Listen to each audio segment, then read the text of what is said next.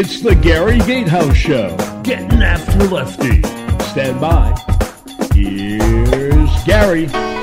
All right, here it is, Blue Monday, and you're listening to the Gary Gatehouse Radio Show. Coming to you on the GAL network all the way from South Texas. Hotter than hell down here today. It's pretty hot for sure. Well, hell, it's so damn hot I saw a squirrel fanning his nuts. Now, folks, that is hot.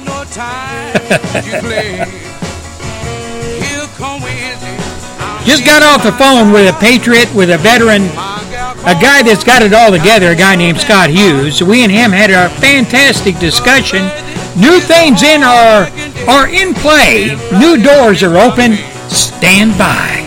Scott and I have got some new stuff coming.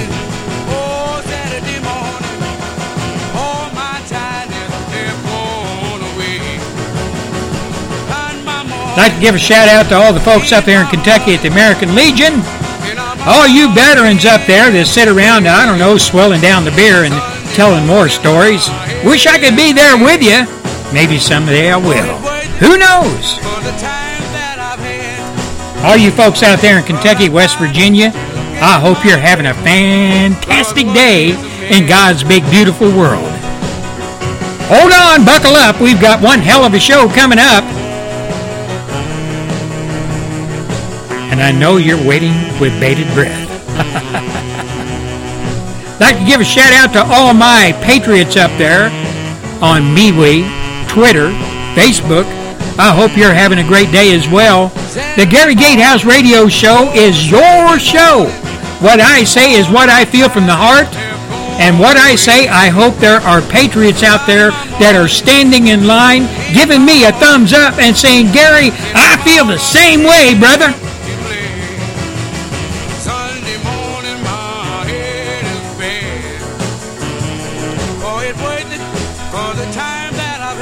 Got a big question coming up. A big question to all you patriots out there, all you veterans. Now, patriots, the question is this Do we really have a country that's intact, that is abiding by the Constitution, abiding by all the laws written in that Constitution? Do we have a country, a republic? Do we have a constitutional republic? That's the question. If so, who is in charge? Question Are there really any hardcore American patriots out there? My answer is yes, there are. As a matter of fact, I just got off the phone with one. A veteran who served his time in Afghanistan and other places most Americans wouldn't even want to send their dogs or cats. Now, this guy is hardcore. I can tell that just by the way he talks and how he comes across on the phone. I served with people like that. I'm one of him, his types as well. We served in the bush. We served in the Hindu Kush Mountains. We served all over the earth, all over the world, away from our families, protecting America, the motherland. But you know, ladies and gentlemen, we hardcore patriots, we must recognize we are in the minority. We truly are. It, I truly believe if push came to shove, and we needed as a country to stand up against aggression of the physical type or the political type, most Americans would cave. You know, patriots, they would rely on other Americans to protect their freedoms, other people who would lay their careers on the line, their businesses, their jobs, to stand up against tyranny. Someone else, but not them. Someone who would be willing to lay their lives on the line to protect the rest of the do nothing, cowardly American. Their freedoms, they talk about them all the time. They celebrate them all the time. They exercise them all the time. They take their freedoms like the First Amendment and go into the streets, burn cars, throw bricks through windows, call other people fascist, in which really they are. They exercise their First Amendment rights. But I, I 100% believe if those same people were called upon to stand and protect their rights and freedom against those who would want to take it away, they would run and hide. They would run and hide. And I believe at least half of the American public is that way. They will always depend on real patriots, not sunshine patriots, real patriots, to stand and protect the rest of America's freedoms, the rest of Americans' freedoms. Am I right? Or am I wrong saying this? So I ask America, what are we going to do about the political sellout of America? The sellout at the hands of our Washington, D.C. politicians? There is an answer there. And if we depend on those who depend on us to protect them and their rights, if we depend on leftist America, that answer is nothing. We will do nothing. The American people will continue to sit on their hands. A large contingent of the population of America, the leftist America, will continue to sit on their hands. Now we can complain, we can yell at the television, we can kick the doll, we can pound the keyboards, yell into the microphone, and in the end, what does it get us? Not a damn thing. You know, Patriots, until and only until Americans take to the streets, march on Washington, D.C. in the millions, the swamp creatures that occupy Washington, D.C. will continue to screw we, the American people. We have went to the voting booth. We have been promised. We have been called names by the D.C. professional politicians, the American leftist media. They say to we patriots, we cling to our Bible and guns, as if that is a bad thing. Patriots, none of this is working, is it? We need to organize and march by the millions if needed. We need to physically remove those globalists by the nape of the neck. Rid the country politically of those inside the Beltway, the Beltway cartel, the political elitist. We need to get down and dirty. That is the only way we're going to take our country back. Hell, we've tried everything else. And we see what that has accomplished. Absolutely nothing. So the next question must be asked What next, America? Give it away or stand up and fight for what is ours, our country? Again, as I've said many times, it's up to you. We'll be back at the top of the news with Mr. Trade Martin and another visit to the American Minute. Stand by. Here's your ultra conservative talk show host, Trade Martin. Hey everybody, this is Trade Martin on the 24th of July. It's a Monday. Happy you're with us. Thank you very much for listening. We're on iHeartRadio and on the web throughout the world. Boy, oh boy, we're having fun here, and I'm having a little trouble with my computer the last couple of days. I'm getting those crazy notices where they want to shut down your computer, and I have to run a big virus scan constantly on this whole thing. It's a big scam, and I can't figure out where it's coming from because I can't find the actual page it's on. But in the meantime, On Top of the News is brought to you by PoliticalTruthSerum.com with news and views that are always right. The Gary Gatehouse Show from South Texas on Podomatic.com. Make sure you check it out. It's the Getting After Lefty broadcast. You're going to love it, I'm telling you. He's very passionate, that Gary Gatehouse. Check him out. And my buddy Scott Allberg with his 3% Dental which is exclusively for dentists. Tell your dentist about it. Okay, now here we go with a news brief from On Top of the News. The three big stories of the day are the San Antonio truck that was discovered in the Walmart parking lot with a number of bodies in it. The truck driver has been arrested for human trafficking. There was a shooting at the Israeli embassy in Jordan. Two Jordanians were killed, and an Israeli was wounded during the incident in Amman.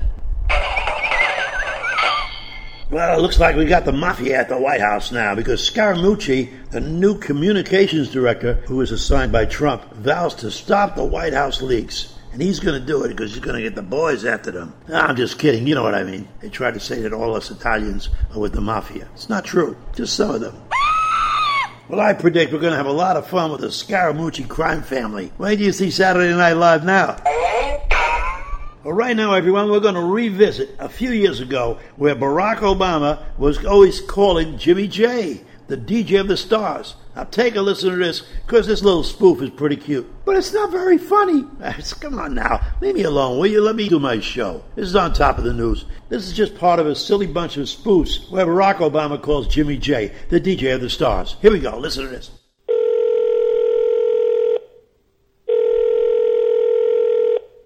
Hi, this is Jimmy J. Please leave your name and number at the tone. I'll get back to you as soon as I can. Thanks for calling.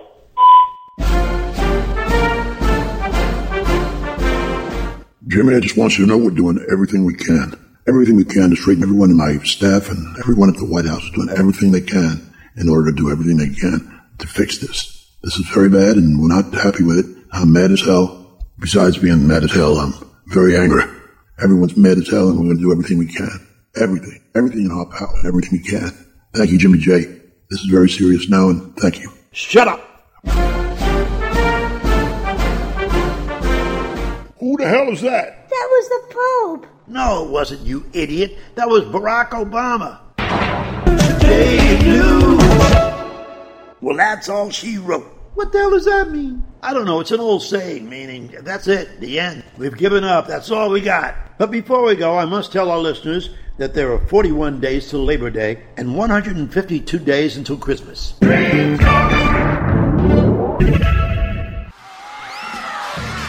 Hey, what's going on? This is comedian Mikey Winfield from, uh, let's say, a warehouse worker on NBC's The Office. I performed on The Late Show with David Letterman. I listened to the Gary Gatehouse Radio Show.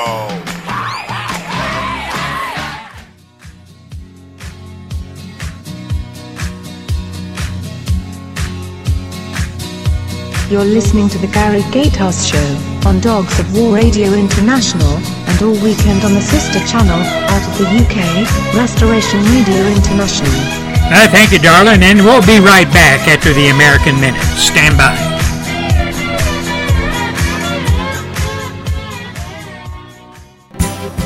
History was made on today's date. Stay tuned for an American Minute with Bill Federer.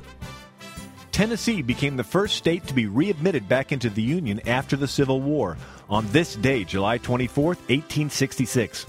In a proclamation of amnesty and pardon, President Andrew Johnson declared, Every person who shall seek to avail himself of this proclamation shall take the following oath, namely, I do solemnly swear in the presence of Almighty God that I will henceforth faithfully support, protect, and defend the Constitution of the United States, and abide by all laws and proclamations which have been made during the late rebellion with reference to the emancipation of slaves. So help me God. This has been an American Minute with Bill Federer. For a free transcript, call American Minute at 1 888 USA Word. All right, the Gary Gatehouse Radio Show would like to send a salute out to all our military folks, all you veterans, your families, all active duty Army, Air Force, Navy, Marines, Coast Guard, and all you Black Ops people, all you people that have served our country. God bless every one of you. The Gary Gatehouse Radio Show salutes you, the real men and women of America, real patriots.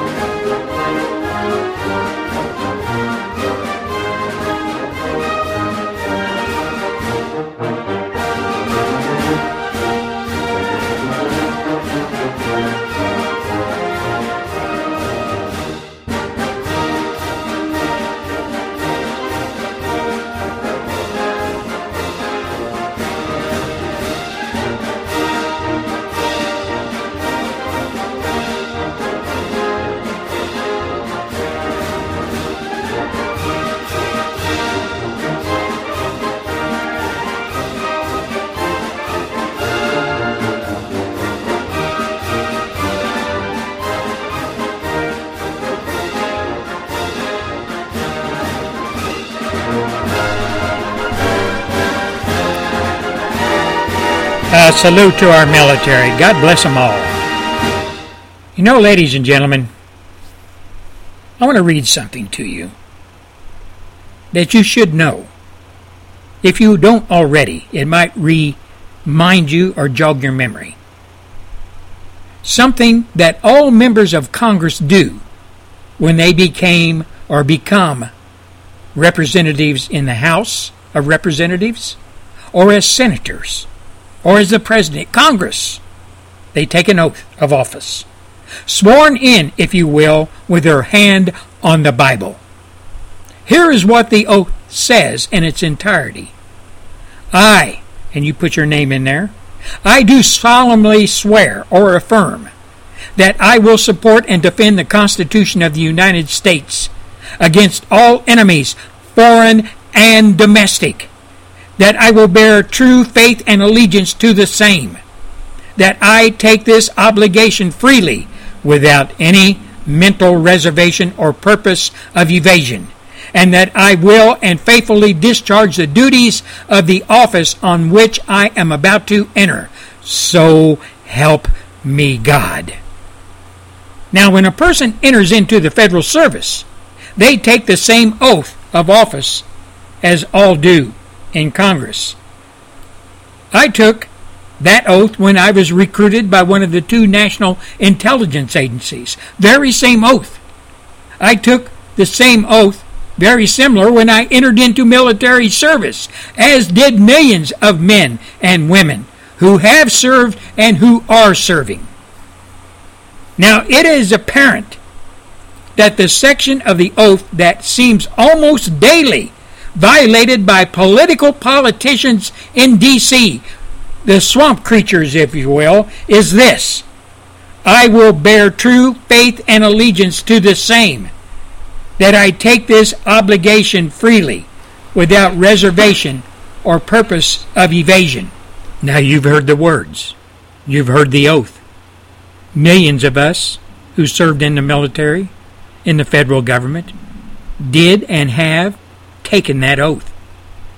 But you know, ladies and gentlemen, that Congress as a whole, along with the executive branch, past executive branch, has knowingly presenting legislation contrary to the Constitution and then relying on legal challenges to make it to the Supreme Court for final disposition. That, folks, is still a violation of the oath taken, no matter what the lawyistic maneuver of passing legislation as constitutional and waiting for a challenge. If these were your children, you would immediately scold for exceeding limits by their hope of getting away with trouble, but suffering consequences for only the most small things. Just by sheer quantity, it's evasive, both by Congress and even when our children practice it. Both should be accountable. But you know, ladies and gentlemen of America, Americans today, the majority of the leftist Americans today, brainwashed in public school systems to the point where they're so damn dumb, they don't even know how America and its government is supposed to function. They don't even know the three branches of government that are governing them and their children and their communities and their states. They have not a clue, ladies and gentlemen, of just how much the federal government, the Congress of the United States, both the House and the Senate, both political parties are screwing us. America has indeed been dumbed down to the point where they have no idea that they are being screwed daily by the government, by the very people they elected, both Democrat and Republican, and sent them to Washington, D.C. to represent we the people. Now, there's an amendment out there, the 28th Amendment. It's proposed. You know, ladies and gentlemen, why the 28th Amendment? Amendment. Why we need to consider this being passed. Here's our present situation in a nutshell. Children of Congress members of Congress and their children do not have to pay back their college student loans. Did you know that? Staffers of Congress family members are also exempt from having to pay back student loans. Did you know that?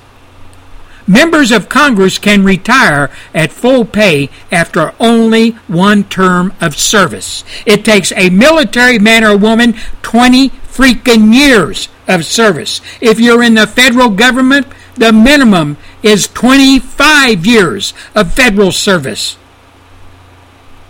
Members of Congress have exempted themselves from many of the laws they have passed, under which ordinary citizens, you and I, we the people, must live under.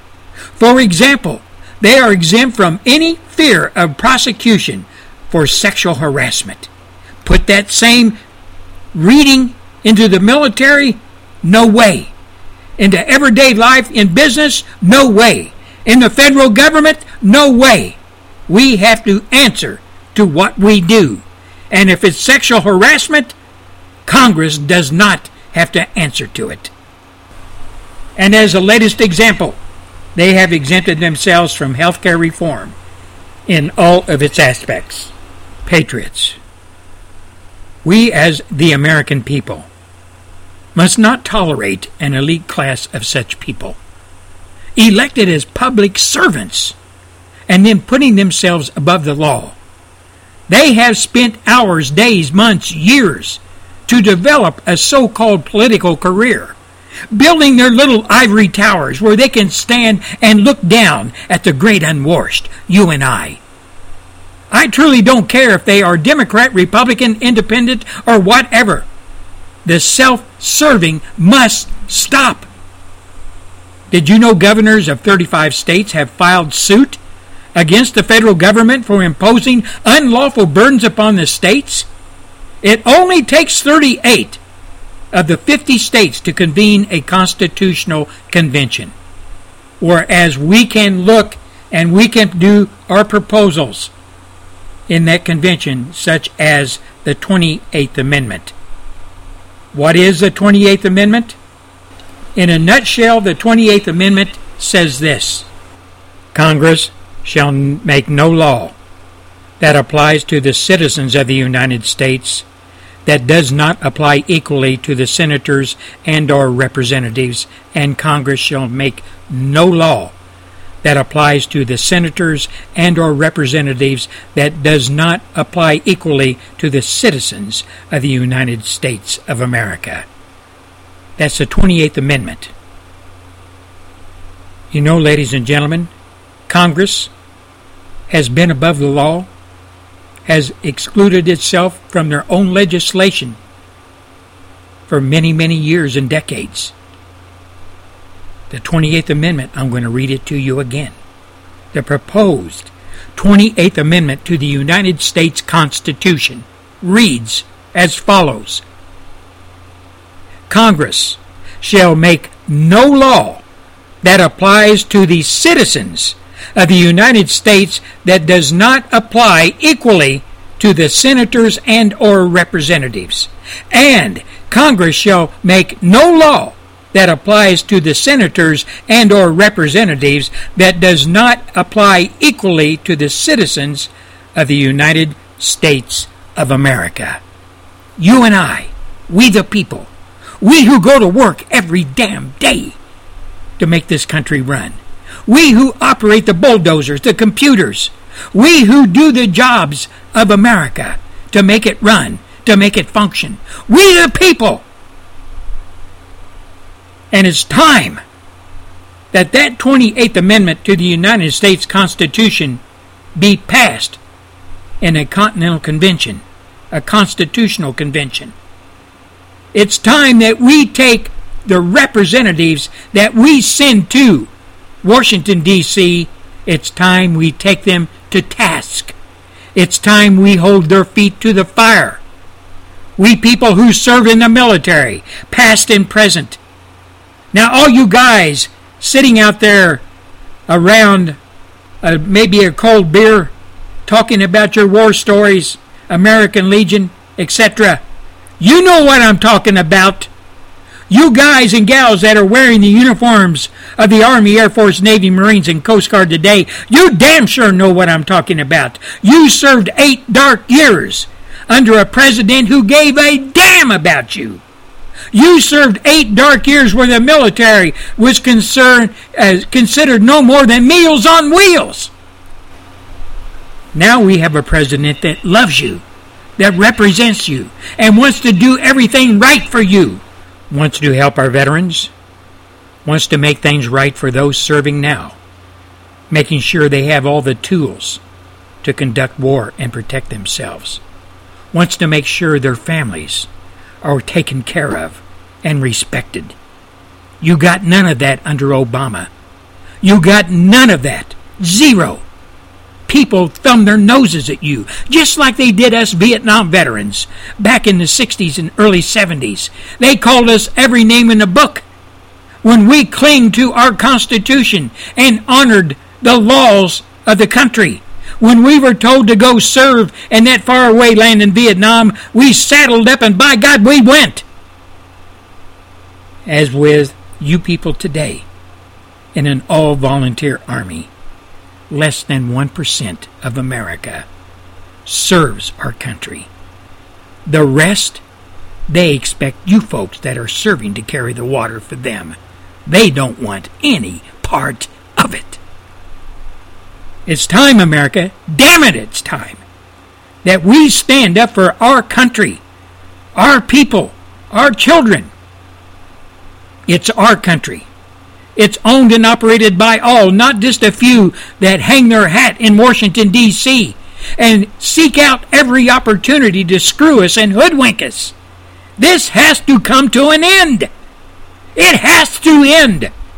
And why not end it now? Not next week, not next month. We've got to saddle up and we've got to take it to them. And there's tools to do it. One of them is your cell phone, your landline at home, your email, the internet. We can flood them with our emails. We can flood the congressional switchboard. And we can do it every day.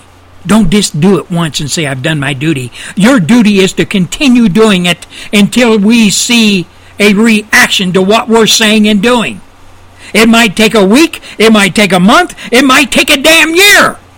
But we can't say we do it one time and that's it. I've done my duty. No, when you march off to war, you do your duty until that war ends. And ladies and gentlemen of America, we are in a political war for the very country we live in, whether you want to recognize it or not.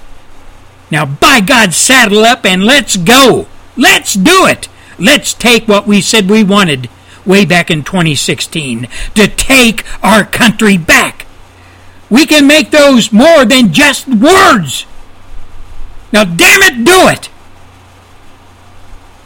You've been listening to the Gary Gatehouse Radio Show, Monday edition, Blue Monday, getting after Lefty. I'll be back behind the microphone again tomorrow, and the next day, and the next day, and the next day, and the next week, and the next month, and the next year, until we get our mission complete. And you patriots who out there listen to this show, you know what that mission is, don't you? Getting after Lefty and shining the light of truth on the Republican leadership and most of the rank and file who are screwing us daily. Until tomorrow, this is Gary Gatehouse. Good day.